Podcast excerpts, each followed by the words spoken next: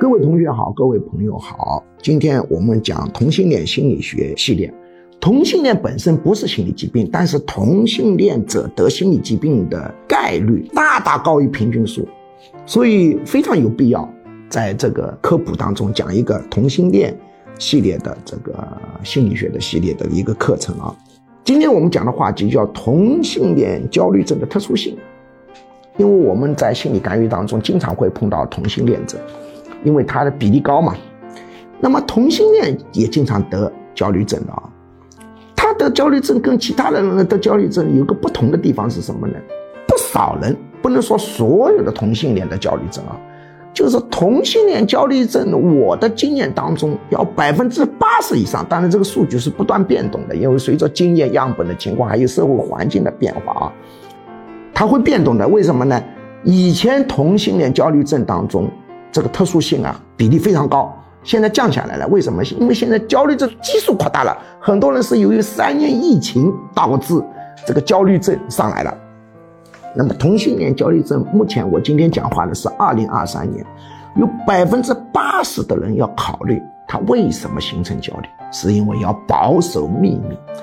他非常紧张的原因就是怕自己脱口而出，把自己是同性恋的这么一个情况啊讲出去。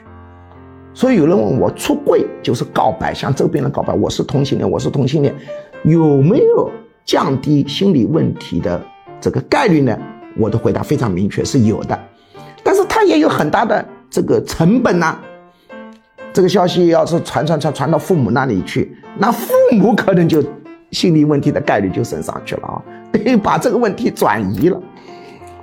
所以，怎么样的向父母告白，这是一个非常有技巧的东西。这个是要后面讲，因为我们大量的碰到这样的个案。有人说啊，你这个讲的好听，如果要是你的孩子是同性恋，你能不能也像你所说一样的承认这个同性恋是基因啊为主？所以呢，啊，采取一种接纳的态度。这个未来我不知道，如果是有这样，我肯定对我的孩子是接纳的态度。因为我学这个东西，知道是基因形成的，它不是一个道德问题，也不是一个人为的选择。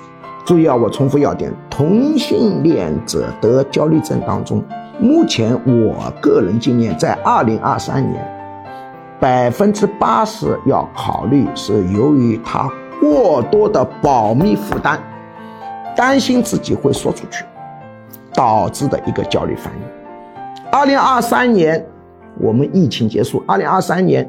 之前三年前呢，没有疫情的时候，百分之九十要考虑这点。现在我降下来，